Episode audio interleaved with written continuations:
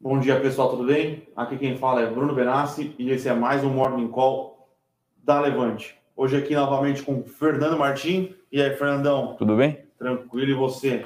Tudo certo. Mercados um pouco mais azedos, né? Exato. Aquilo que a gente vinha falando já há algum tempo sobre lá fora. Uh, quarto trimestre seria um trimestre bastante desafiador e é o que tem se desenhado. Então, Sim. Uh, alguns sinais contraditórios também, tá, pessoal? Então, hoje a gente, ontem a gente teve uh, alguns PMIs, alguns ISM dos Estados Unidos, principalmente a parte de serviços muito fortes. Hoje a gente teve o ADP, né, que é um, é um, é um dos indicadores de, de, de geração de emprego nos Estados Unidos, não tão importante quanto o, o payroll que sai na sexta-feira, mas o ADP veio com uma geração de empregos aí, né, bem acima do que o mercado estava esperando. O mercado Uhum. estava 420 e poucas mil vagas criadas, ah, o ADP mostrou 576 mil. Então, mercado difícil, muita incerteza. ah, vai, ser, vai, ser um, vai ser um trimestre complexo lá fora, e aí você junta um trimestre complexo lá fora um trimestre que deveria ter as reformas andando no, no Brasil, é um, é um trimestre Sim. bastante complexo. Né? Uhum. Então, ah, se o, o, o non-farm payroll, né, o payroll vier positivo na sexta-feira, esquece. Treasury de 10 anos nos Estados Unidos vai bater 1,70 fácil, Uhum.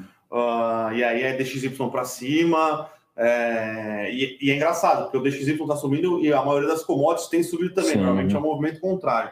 Então, é, é um, é um movimento e é um trimestre muitíssimo complexo Uhum. para superar. Tá bastante incerteza no radar. É, e como a gente não fez a lição de casa que a gente teve maio, junho, julho, agosto, setembro, agora num semestre mais desafiador, da, é, S&P subindo, agora está subindo um pouco menos, mas subindo uns 15, 18, 17% no Sim, ano, Bolsa Brasileira caindo 8%. sim. Uhum. Agora, num cenário um pouco mais desafiador, Não temos mais o exterior para contar. né? exatamente. Temos o exterior para jogar contra. né? Exatamente. Bom, fazer um pequeno panorama aqui, né, do que aconteceu nessa madrugada. Lembrando que China ainda, Praça da China segue fechada. Esses feriados malucos que ocorrem por lá, né, uma semana já, enfim, sem sessão por lá. Já o índice Nikkei, né, que é o índice da Bolsa do Japão, recuou 1%. Aí na Europa, né, o estoque 50 caiu um pouco mais forte, caiu 2, 2,2%, na verdade. Então, realmente uma madrugada mais negativa. Os índices de Wall Street, né, Nasdaq, S&P 500, Dow Jones apontando para uma abertura negativa, então a abertura aqui no Brasil também deve seguir essa toada.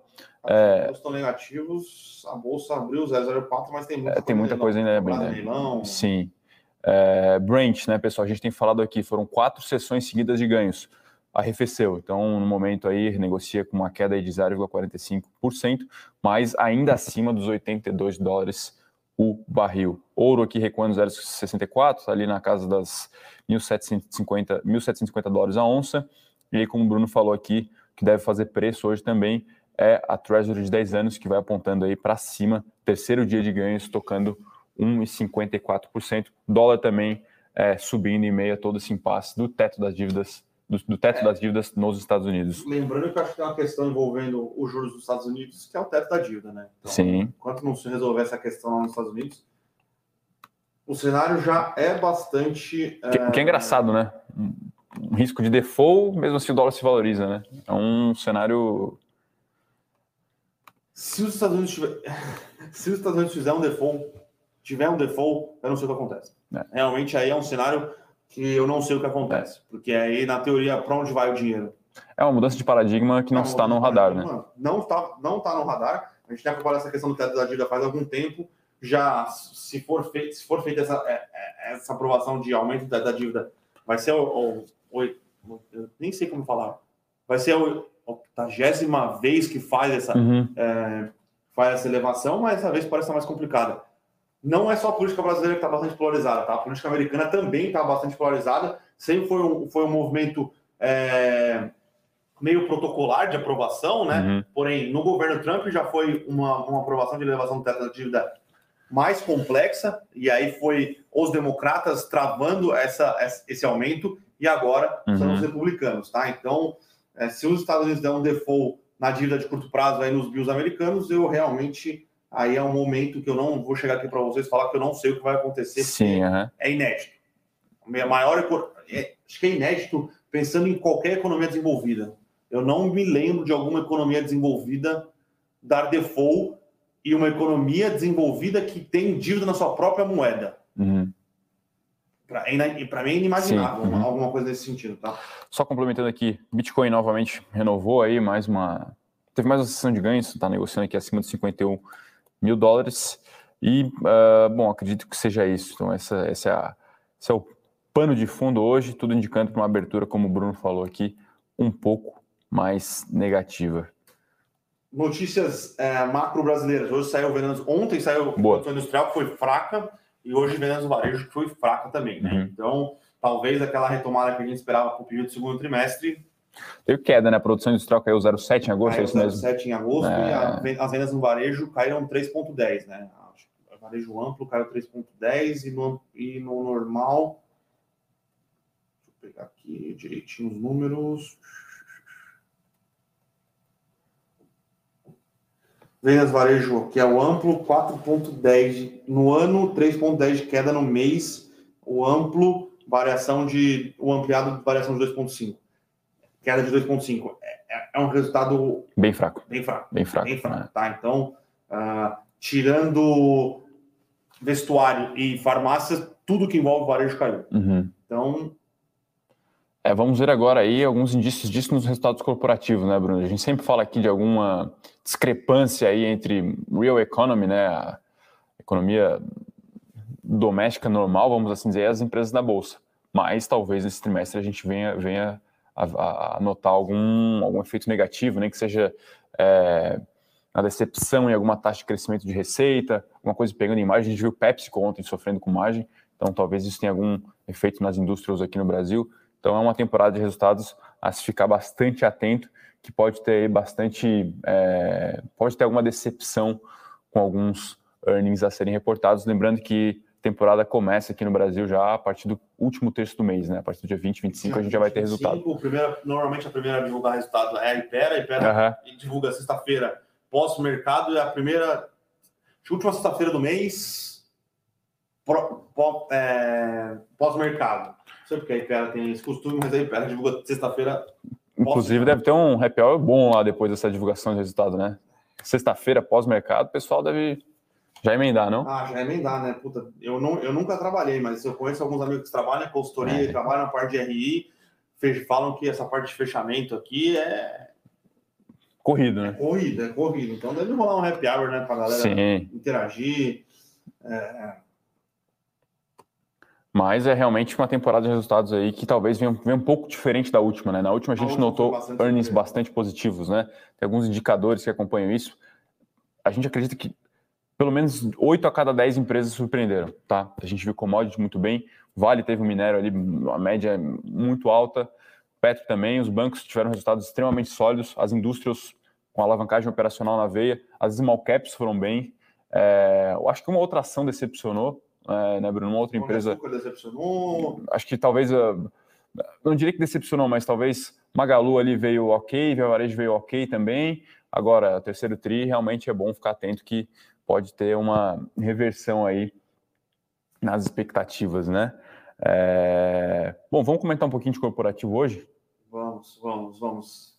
Uh, corporativo Brasil, né, pessoal? A gente teve ontem a Rumo fazendo um call com analistas, né, uma, uma explicação de uhum. como vai funcionar e as projeções para a extensão da Malha Norte, né? Então a Malha Norte agora vai de Rondonópolis, passando por Cuiabá até Lucas do Rio Verde. Uhum. Aí a Rumo fecha um corredor logístico importantíssimo para ela, que vai possibilitar que ela ganhe market share, né? Uhum. É, em um market share relevante. Então, uh, sem é, é, é, um desejo antigo da Rumo. Antes a Rumo tentava fazer isso através de uma é, concessão federal, é, porém, com, com, as mudanças na, na, legislação, a Rumo conseguiu fazer isso através de uma autorização estadual. Uhum. Como é só no estado do Mato Grosso, ela conseguiu fazer isso com o governo, já era algo que tinha sido anunciado, ontem a Rumo deu as projeções, né? Então, é, projeção de capex aí entre 9 e 11 bilhões de reais que vai ser investido, né? O trecho é grande, se não me engano, é um trecho de mais de 700 quilômetros. Uhum. É,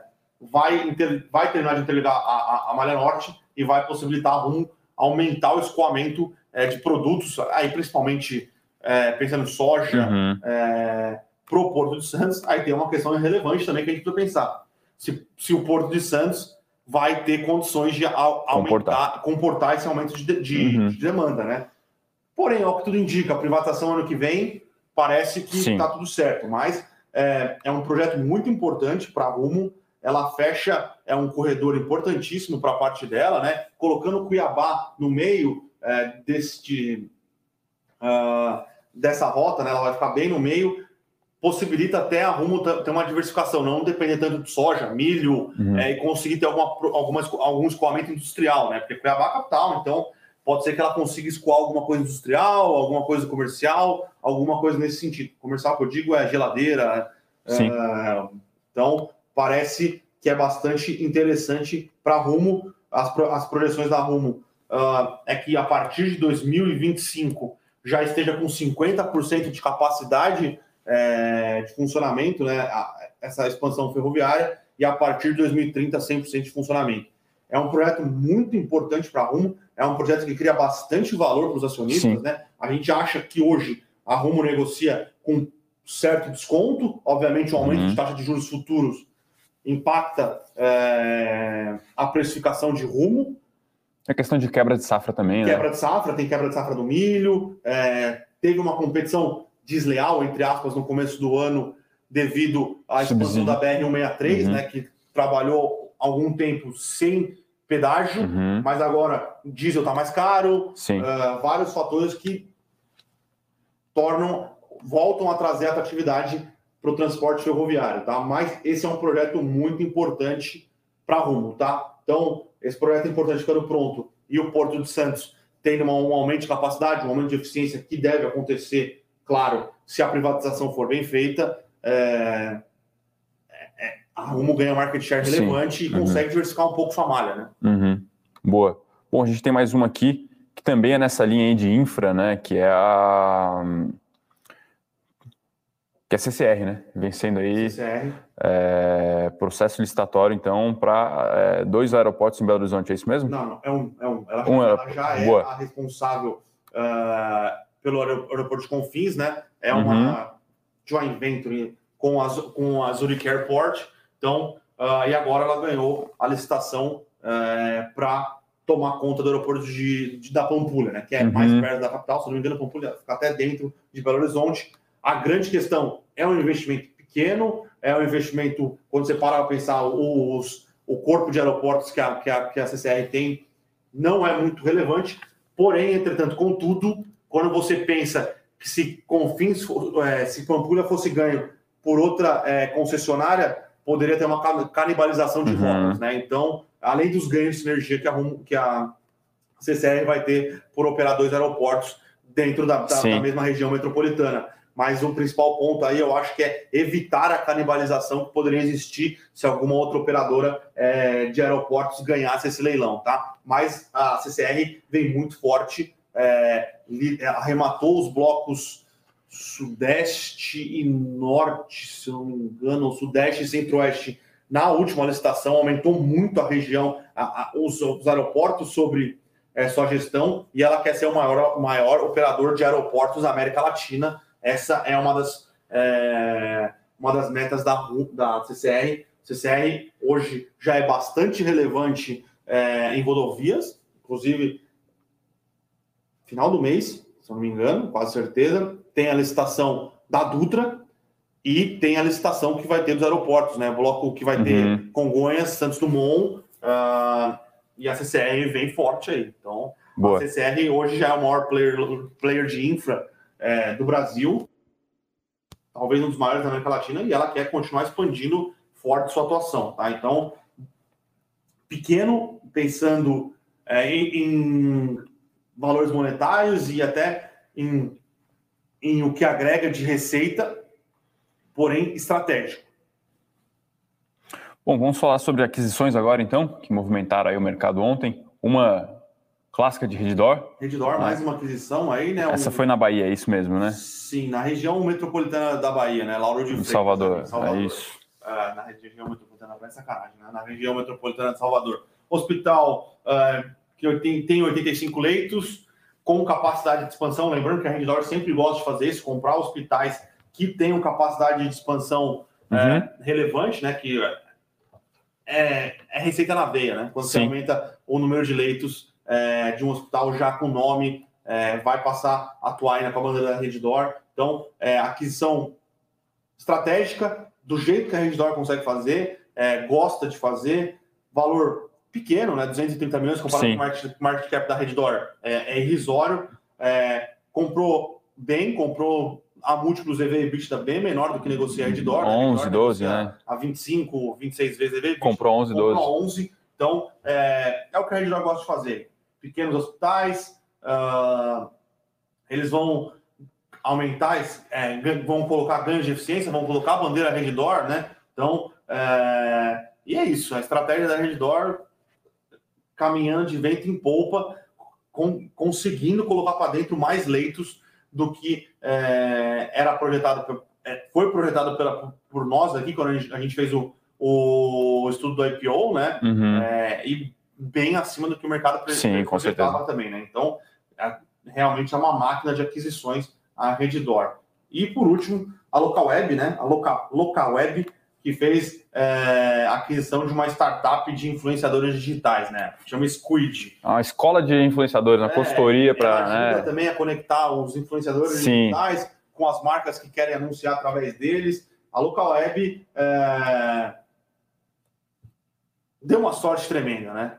Sim. Foi, acho que foi um dos últimos IPOs que saíram em 2020. Se eu não me engano, foi o último. Talvez o último tenha sido Moura do B. Local Web saiu antes. foi na mesma época, aquela janela pré-pandemia e aí capitalizou um bem. de digitalização é. e a local web estava capitalizada é, para ou comprar é, uhum. para não perder, para não ter que tomar dívida mais cara. Uhum. Então, tudo deu muito certo para a local web, tá? Quando a gente fez as análises do IPO, a gente achava caro, mas depois que veio uma pandemia que todo mundo teve que digitalizar e-commerce, é, é transformar o offline para online muito uhum. rápido, ficou fácil para nadar Sim. de braçada, né? Uhum. Capitalizada. É, e hoje, realmente, a empresa continua fazendo aquisições. É, ela fez muitas aquisições no ano passado, deixa eu pegar o número certinho aqui. Uh,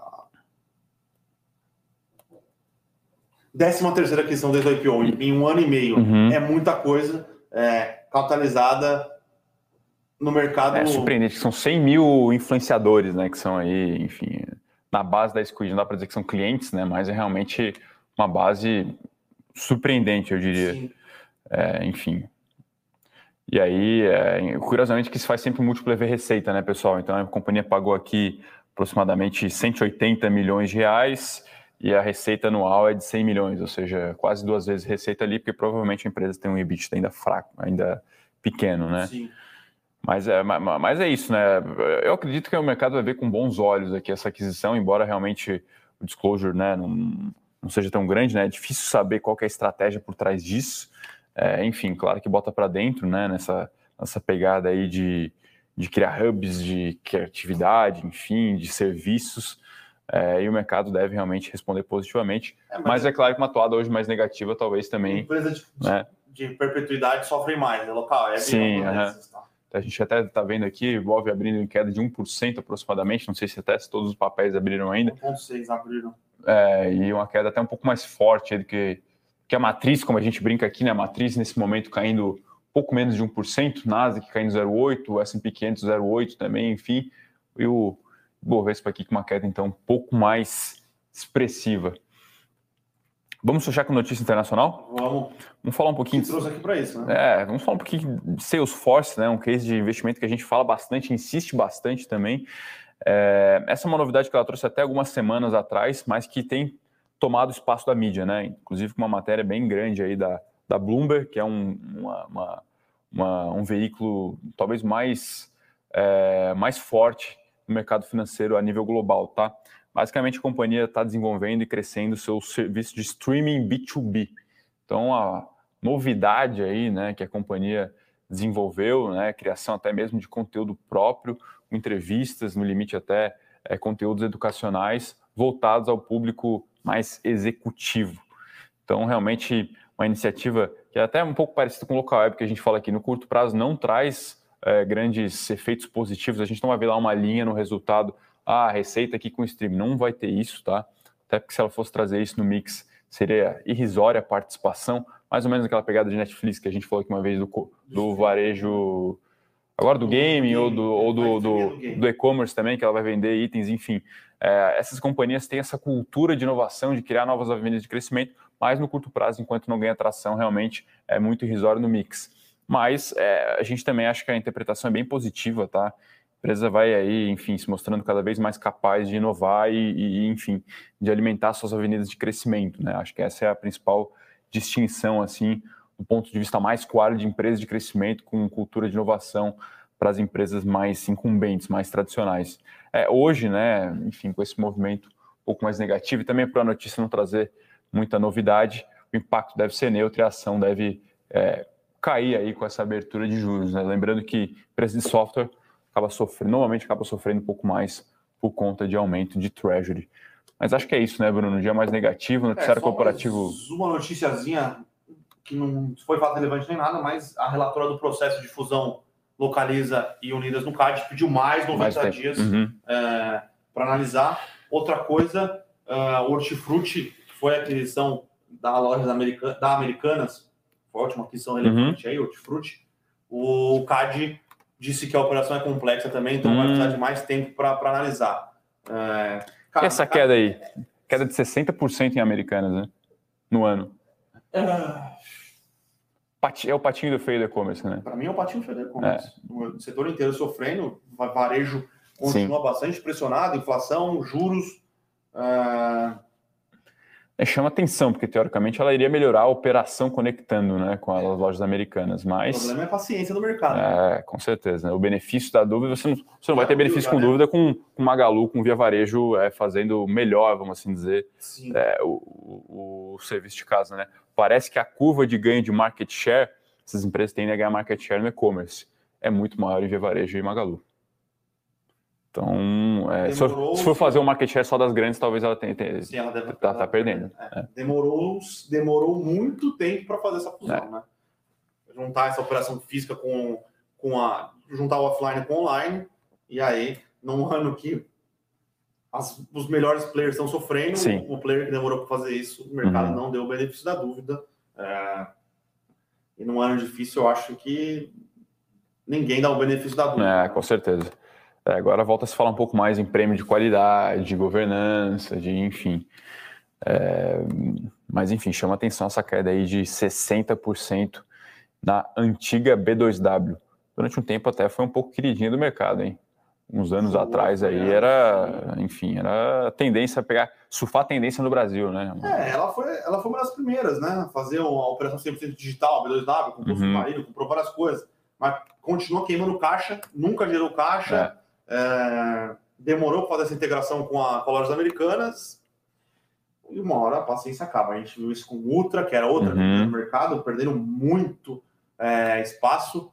É, e às vezes Cielo era aquele dia do mercado também, né? uhum. né? Acho que aí é uma questão mais de quebra de, de, de monopólio, uhum. mas ela também não soube é, se.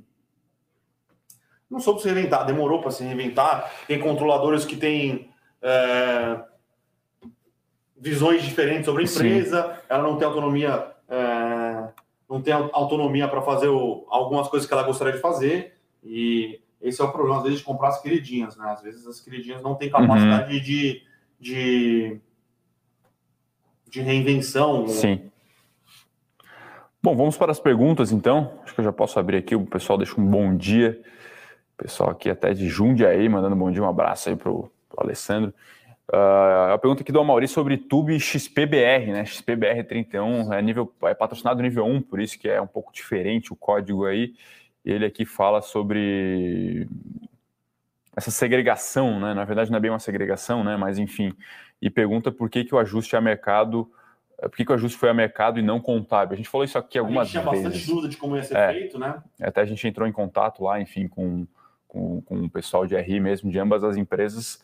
E realmente o ajuste foi, foi a mercado, né? E a, o seu capital investido ficou mais ou menos fixo. O seu capital ah, investido é, e a gente, a gente veio falando isso algumas vezes, algumas semanas aqui, tá, Mauri?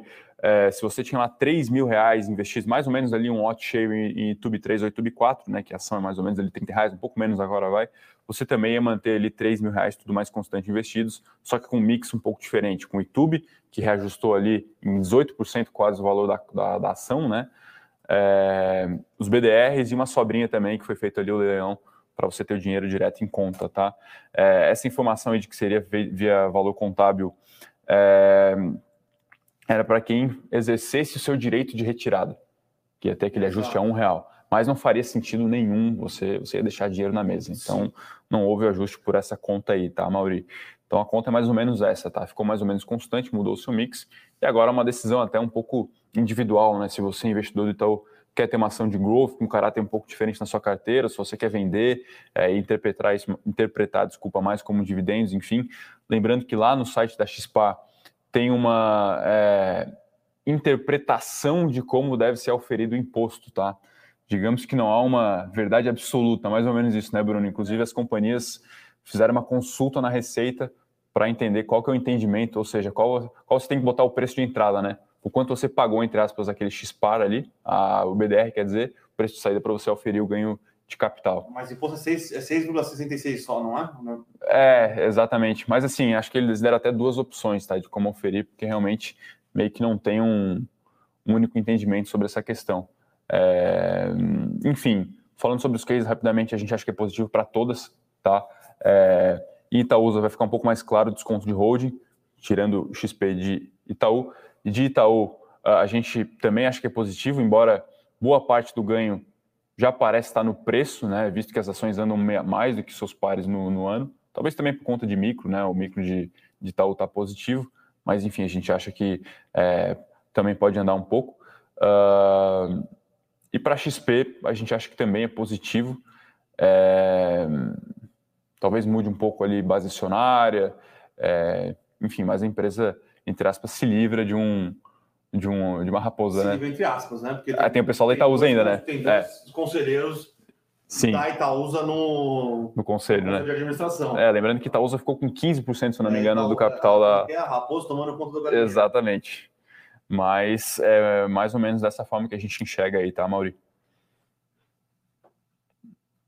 Mas hoje, olhando Itaú, Itaú negocia com desconto de múltiplo perante os seus pares, tá? Sim. Uhum. Então, é, não, não perante os seus pares, mas ele negocia com desconto de múltiplo pensando aí. Ela, no, ela sempre teve um prêmio para cima do Bradesco, por Sim, exemplo. Esse prêmio está magro agora. Não, é? vai tá, é? no dia, no dia do, do deal sai uhum. igual. Que o Itaú se valorizou mais que os outros bancos, né? Isso. Uhum. O, o, Itaú hoje é, tem, um, tem, um desconto, tem um desconto em relação aos Boa. outros, tá? Uhum. Uh... Bom, mais uma pergunta aqui do Amauri, rapidinho, só para a gente comentar aqui. Ele fala sobre esse cenário mais negativo como um todo né, se é a hora de aumentar a renda fixa. Olha, para o Brasil começam a surgir taxas bem interessantes aí. A gente tem dois movimentos, né, Bruno, que eu particularmente enxergo. Primeiro, a abertura do juro uh, do pós-fixado mesmo, que ele volta agora a ficar atrativo, né, em alguma medida, uh, juros reais e tem se falado muito nos níveis de spread, né, que é a diferença uh, do crédito privado em níveis mais saudáveis, né? Então, realmente volta aí a pipocar algumas ofertas de crédito privado com algum prêmio é, interessante, vamos assim dizer. Sim. Agora, talvez seja o momento de aumentar um pouquinho os aportes em renda fixa, mas eu não deixaria de continuar mantendo aportes mensais em renda variável também. Tá? Principalmente fundo imobiliário, né? Que a gente vai falar bastante. Puta, fundos imobiliários estão com os yields bastante atrativos. Uh, bastante atrativos mesmo. Tem alguma coisa de renda fixa atrativa. É, mas no fringir dos ovos aqui, eu acho que se você fizer aportes em boas empresas, no longo prazo ah, o compound é positivo. Com certeza. Tá? Então eu não, eu não deixaria é, de aportar em renda sim. variável. Uhum. Talvez aumentaria um pouco os aportes é, em renda fixa, mas continuaria aportando sim. em renda variável. Não reduziria a alocação ali naquela, naquela classe de ativo. Sim. Até porque, assim, é, a despeito desse cenário ruim, aí é um pouco mais de Brasil uh, algo indício de que já está no preço, vamos assim dizer, né, Bruno? O, Bra... o ruim Brasil está no preço. Sim. O ruim mundo ainda não está no preço do Brasil. Talvez. Mas, enfim, esse descolamento chama atenção, né? Um 17 para menos 8.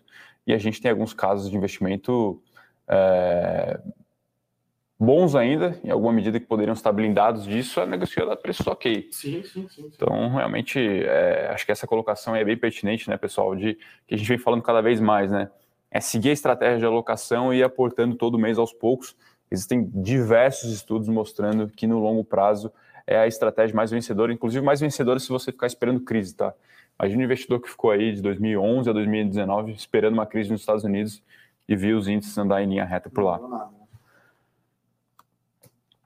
Bom, temos mais algumas dúvidas aí. Pessoal perguntando de fundo imobiliário aqui, hein, Bruno? Eu vi do CSHG Real Estate, o HGRE11. Eu olhei o fundo, ele tem alguns, alguns legados relevantes aí, né? São principalmente os imóveis é, na Chácara Santo Antônio.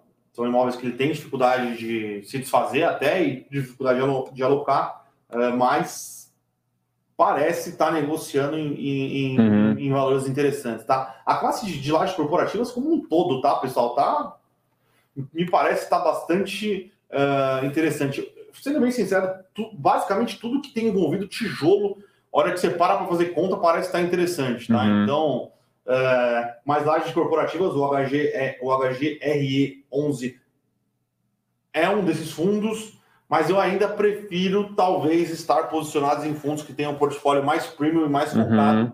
Faria Lima, Paulista, é, do que o HGRG, que tem alguns imóveis, tem alguns bons imóveis, mas ainda tem alguns legados relevantes, tá?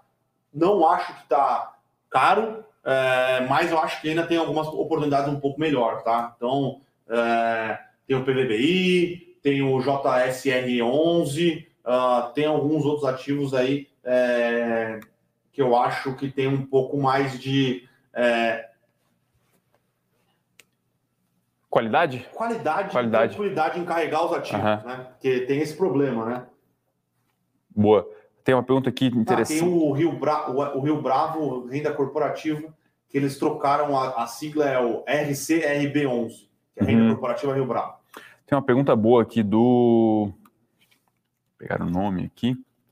Ainda sobre Itaú uh, do Diego aqui, porque o mercado não precifica o direito de compra do, do YouTube 3, né? enfim, do Itaú na XP. Olha, esse direito aí, se eu não me engano, de 10 ou 11%, direito de comprar XP a 19 ou 20 vezes metade lucro. Metade do ano que vem, né? Até metade do ano que vem é isso, e XP negocia um múltiplo quase que o dobro disso, tá? Olha, pelas nossas contas aqui, isso não, não é game changer para o Itaú. Isso daria um ganho aí ao market cap atual do Itaú, né? Ou seja, um yield implícito ali de vai, no máximo 4,5% vai depender da cotação das ações. Então é interessante, é um ganho adicional aí. Poxa, pensando numa ótica de um ano de uma empresa do porte do Itaú, que enfim, talvez a rentabilidade ao ano deveria ser mais na casa dos 10 ao 15%, é ok, é um ganho interessante a mais, mas poxa, a gente não está falando aqui de uma, uma mega operação que vai mudar aqui a história da, do investimento em Itaú, tá? É mais uma, não vou dizer opcionalidade, mas é mais um extra que pode vir aí no ano que vem o mercado enxergar, mas não é uma questão assim, nossa, vamos mudar aqui agora qual o estrutural de Itaú por causa disso, tá? Uh, o Léo aqui tem uma pergunta boa de locadoras de carros, realmente um movimento, momento bem complexo, né, Bruno? A gente vê uma retomada. Mas é juros para é. as empresas. O, o, elas uh, trabalham num esquema de. Alta alavancagem. Alta, não uma alavancagem alta, mas uma alavancagem grande, porque elas grande. no capital, uhum. uh, juros aumentando, o ROIC delas, né, que é o retorno do capital investido total, diminui. Então, uh, o próprio spread é o KD, né, custo de dívida. O aumenta, o KE diminui. Exato.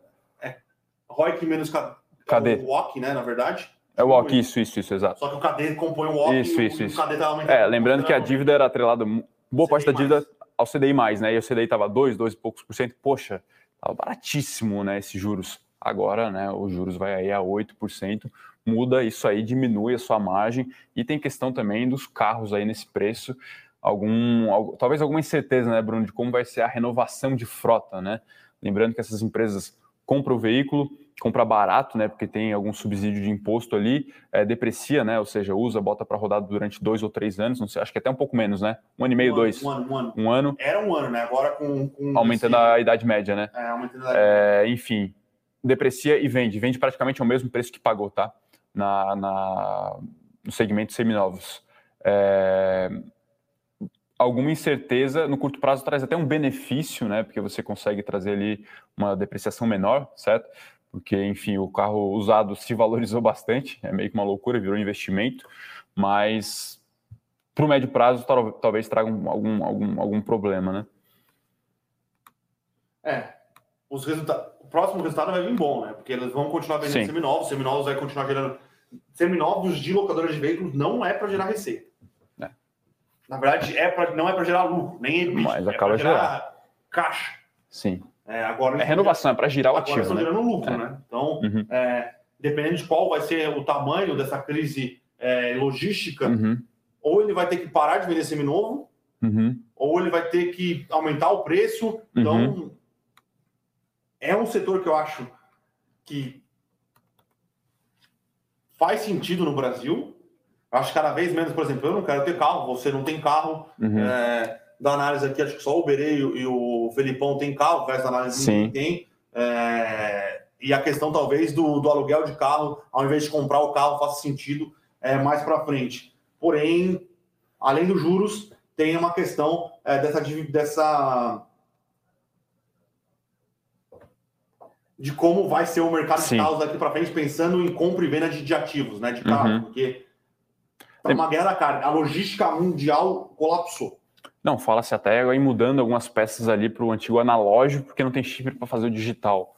É nesse nível, pessoal. É realmente, é, talvez alguém que trabalhe mais próximo à indústria aí, na né, cadeia produtiva de fato, esteja enxergando algum impacto. Né? A gente conversa aqui com algumas pessoas, um abraço aí até para o pessoal de Joinville, lá, Polo Industrial de Santa Catarina, falando que realmente em diversos setores o momento é, é, é de escassez, pessoal, é realmente de não chegar peça para compor ali uh, a produção.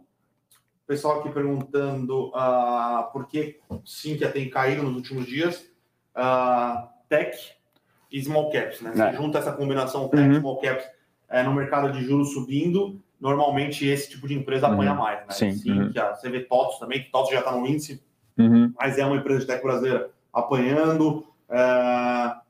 Não só tech, tá, pessoal? Eu não considero, por exemplo, o Bid11 uma empresa de tech. Uhum. É uma empresa que utiliza tecnologia. Sim. É... Mas como tem receitas na perpetuidade, boa parte do lucro, quando você faz o valor do Banco Inter, está num fluxo de caixa bem longe, juros subindo, esses, esse tipo de empresa apanha mais. Banco Inter aqui, pode ver, é, apanhando bastante. Obviamente, o Banco Inter continua subindo, acho que deve estar subindo agora 40% no ano, uhum. é, mas tem sofrido bastante nos Sim, últimos, uhum. é, nos últimos pregões aí. Então, tudo que é, são essas empresas que têm um pouco um fluxo de caixa um pouco mais no longo prazo, uhum. apanham com, é. com, com, subida de juros, tá? É assim que agora batendo o quê? 19 reais? 19,15. Caindo, caindo 3 agora, nesse momento, é realmente Olha, mas a gente gosta muito da história de Sync, tá? A gente gosta bastante mesmo, é um dos nossos calls high conviction aqui, a gente gosta bastante de Sync mesmo. Tem até um vídeo meu, vídeo no canal do Rafa lá que a gente comenta um pouco, eu participei com ele, porque esse ano específico até Sync nos surpreendeu é, positivamente na entrega de resultados, a receita veio numa linha, num, num patamar acima do que a gente esperava, as margens operacionais também, né? Enfim, um patamar um pouco acima do que a gente projetava já para esse ano. A empresa está antecipando o crescimento, pessoal. E o mercado não anda por questões realmente mais macro, né? E a despeito disso, eu acho, sinceramente, que vale a pena ter um call com desse tipo na carteira e realmente esquecer para longo prazo. Aqui realmente é comprar e esperar aí é, alguns anos, porque a história é, é, muito boa, o setor ainda é muito fragmentado, a companhia está mais uma vez capitalizada para fazer aquisição, ela tem um histórico de aquisição muito bom, desde quando ela era Senior Solutions ainda. Enfim, Tá vai agora para o seu quarto ciclo de aquisições, faz isso muito bem, vai continuar crescendo orgânico, inorgânico, vai continuar fazendo essa integração bem. Então a história nos parece estar intacta e a despeito desse momento macro aí, é, enfim, as ações estão caindo aqui, mas se sim que não fosse no Brasil, ela não, não estaria 19 reais, pessoal. É, lembrando, o churn é muito baixo, né? Que é o, a, a troca de clientes, né? Uhum. Uh, e ela repassa a inflação é. nos contratos. Uhum. Porque o cara fica dependente da Sync quando ele uhum. implementa uhum. as soluções e os sistemas da Sync, tá? Então, uhum. é, é, um, é um case que a gente tá bastante tranquilo, né? Quando você uhum. vê é, o power, o aquela poder de, de, de, receita, tem o nome em inglês, que é One é. Powers É um multi? Um dos multis? É, é um multi, mas tem, tem um nome para calcular ó, quando a receita é permanente. O da Sync, hum. gente, a gente acha que é uhum. Uhum. boa parte, assim. É muito difícil trocar. É um mercado extremamente fragmentado, né? Uhum. É, assim que é líder de mercado, tem 7, 8% do mercado. Uhum. O segundo concorrente tem 6%. Sim. Uhum. Que é, inclusive, é, a parceria entre B3 e TOTS. Boa. É, software, pessoal, o nome do jogo aqui é custo de troca, né? Você implementa lá um sistema gigante que às vezes demora até um ano para ser implementado e para você trocar isso depois é realmente muito custoso, ou sei lá, no limite não perde, né? Mas é, tem que fazer uma atualização lá para não perder os dados, enfim, toda a inteligência desenvolvida por trás do sistema. E aí a empresa meio que carrapato fica ali junto com o seu cliente, que o cliente fica meio dependente dela. Bom, acho que é isso, né, Bruno? Temos mais, temos mais algumas dúvidas por aí? Temos. Uh... Weather, bom dia pessoal. Bruno, o que acha do hectare? Pode manter os níveis altos de dividendos, negociando a 30% de prêmio para o VP. Prêmio diário. Eu, eu vou até olhar a carteira aqui, faz tempo que eu não olho. Eu não gosto do fundo, tá? Mas que eu pelo que eu me lembre, ele é um fundo que tem boa parte da sua carteira aí atrelada ao IGPM. O IGPM pode ter atingido o topo, né? Inclusive, a gente vê deflação de IGPM. Sim. Né? Uhum. Efeito base total, né? Efeito base pode atrapalhar a distribuição de dividendos do fundo, tá? Uh... Se você pegar agosto, ó, março de 2021, ele, ele teve um resultado caixa de 2,85, certo? 1,03 de juros, 1,68 de correção monetária, IGPM na cabeça. Uhum. Agora você pega março, isso, agosto, ele teve 0,77 de juros, eu acho que ele está em emissão de costas, por isso também diminui um pouco de juros, correção monetária 0,59. Então, é, eu acho bem difícil ele manter é, o patamar de juros, que ele, o patamar de distribuição que ele tinha mantido, tá? Por exemplo, março ele distribuiu R$ reais, ele já vem diminuindo a distribuição para algo próximo de 1,50. Esse patamar, a qualidade de crédito que esse fundo tem, eu não tomo de jeito nenhum, tá? Boa. Ele tem de GPM. Podia colocar umas coisas mais diferentes aqui, né? 15% de GPM, o resto é IPCA ele começou a colocar alguma coisa de CDI aqui na carteira, mas antes não tinha muito, tá? Eu não gosto de. Ele tem muita multipropriedade, não gosto do segmento. Parques temáticos, Deus me livre. É... e no, no yield que ele está pagando agora, não vale o risco, tá? Ainda mais com um ativo que negocia com um prêmio altíssimo. Fuja, então. Eu não gosto. Boa. É, o Léo Penso aqui.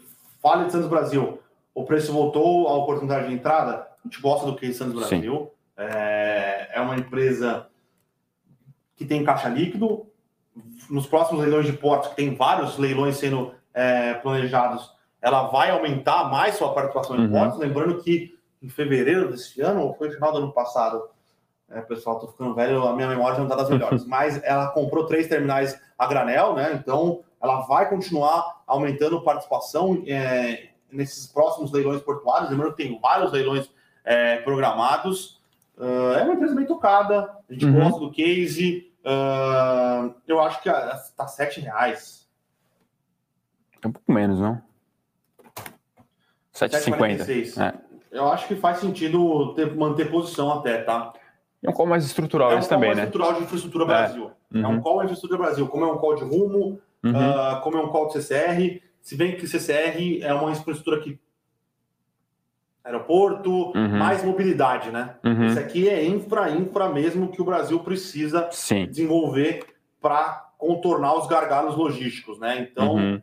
Santo Brasil, CCR, as empresas de cabotagem, então, Hidrovias uhum. do Brasil, tem a Wilson Sons também, que é de Porto, que uhum. era negociada a BDR, agora parece que vai ser negociada, está é, tá numa renegociação, numa, numa reestruturação societária, para ser negociada, renegociada através de BDR. Então, é, eu acho que tudo que envolve infra no Brasil faz sentido. Boa. É muito defasado ainda. É muito defasado. E é tem um defasado. gap imenso para ser desenvolvido ainda, não?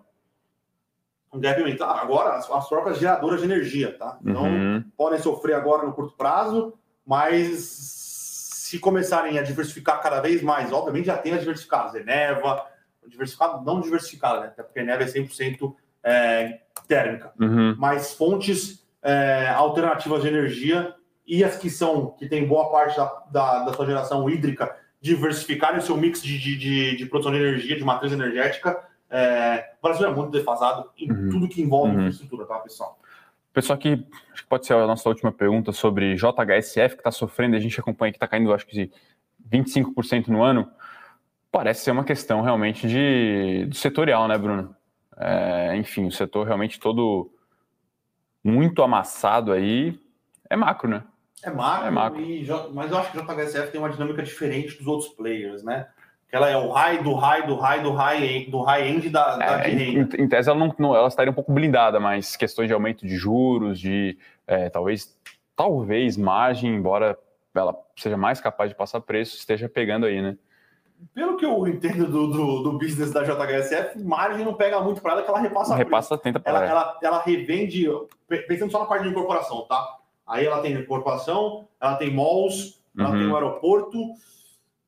Tinha mais alguma coisa agora que eu esqueci. Ah, tem shopping também, gastronomia, tem, acho que tem um hotel, alguma coisa assim. É, mas pensando nos principais, nos principais na, na principal atuação, que é a incorporação em malls, incorporação dela, ela vende os, os ativos dela com escassez, né? Então, Sim. ela vai vendendo aos poucos os ativos que ela. Uhum. E aí, cara, é, a- é a P de milhão de real e que o cara chega e paga à vista, é, o cara ah, não liga muito para margem, tá? Uhum. Mas eu acho que é um setorial que está atrapalhando todas as empresas. Uhum. E malls, ela tem alguns ativos bons, alguns ativos nem tanto. é, E o setor de malls tem apanhado como um todo, tá? Não sei como vai ser a questão de operação é, do, do aeroporto. Tá, tá em operação agora. É... é isso. Acho que é isso, né, Bruno? Só a última da Dilson aqui. Dupla, grupo imobiliário chinês fantasia não paga dívida Ah. também qual é a diferença? É, o setor imobiliário da China realmente está num cenário bastante desafiador, tá, Dilson? É mais um grão aí é, nessa imensidão de areia que é o setor imobiliário chinês. Tem que, tem que ficar de olho. É, ficar de o, o olho. receio era de que o risco Evergrande fosse não só Evergrande, né? Exato. E o governo chinês estourou uma bolha. Vamos ver como ele vai. Não estourou uma bolha, ele está tentando murchar o balão. Uhum. É difícil murchar esse balão. Sim. Tem que ter bastante habilidade. Só que diferente dos Estados, dos Estados Unidos, quando a bolha do. do, ah, do Subprime. quando a bolha do subprime estourou, duas coisas. Não existe alavancagem via derivativos nesse mercado na Uhum. China. O governo chinês pode mandar comprar, pode mandar vender, Uhum. pode juntar capital no banco. Parece que é mais fácil controlar. Não estou falando que não vai causar estragos, mas os estragos parecem ser menores. Até porque a exposição global ao mercado de renda. A exposição global ao mercado financeiro chinês é, é baixa. A exposição global, a, a exposição global eh, do mercado de renda fixa de high yield nos Estados Unidos é baixa, é, então não teria um contágio como foi o, Uhum. os CDS e tudo que envolveu é, a bolha de subprime. Porém, uma desaceleração da economia chinesa bate, bate Traz pesado impacto. na economia Uhum. mundial. Tá? Bom, então acho que é isso, né, Bruno?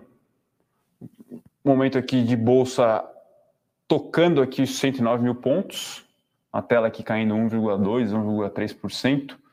É, os outros índices Brasil aqui também caindo. Commodity, ouro caindo ainda, deu uma leve recuperação agora, mas segue em queda aqui de quase 2%. O petróleo também caindo quase 2% aqui, tocando agora 81 dólares o barril, S&P 500 caindo 0,7, uma pequena melhora aí frente aos primeiros negócios, mas realmente um dia um pouco mais azedo. Ah, aqui também uma queda um pouco mais expressiva nos contratos futuros de gás, caindo aí 7%, embora a valorização ainda no ano é na casa aí do que? Dos é mais de 300, 400%, né? Então, realmente, o aumento do preço da energia bem expressivo.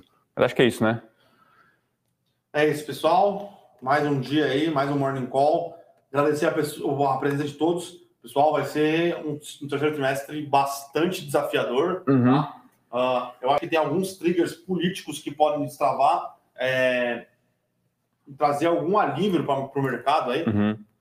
Tá para ser, tá para começar, tá para entrar na, na, CCJ do Senado a PEC 110, que é a PEC que foi desenhada lá atrás com participação do Bernardo Api, é, participação de um grupo é, forte de estudos que é, é vai ser um IVA dual, que é o, uhum. é o CBS que junta o, o PIS e o COFINS, e o outro, acho que é o IBS, que junta é, ICMS e ICMS e o de serviços, o ISS.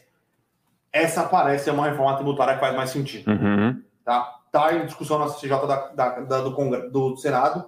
Lembrando que o CCJ, a única coisa que ele faz é julgar mérito de uhum. constitucionalidade. Uhum é, mas parece que existe um consenso entre alguns, alguns, alguns players, né? Então, estados, municípios, empresas e o Senado para aprovar é, essa reforma.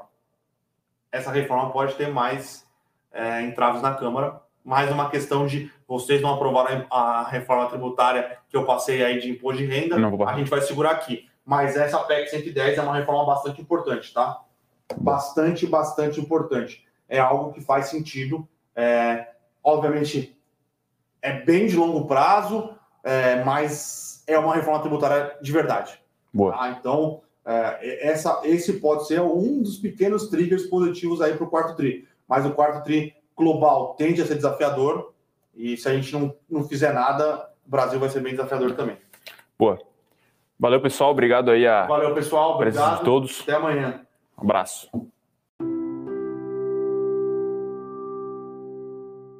Para saber mais sobre a Levante, siga o nosso perfil no Instagram, levante.investimentos. Se inscreva no nosso canal do YouTube, Levante Investimentos. E para acompanhar as notícias do dia a dia e mais sobre a Levante, acesse nosso site levante.com.br.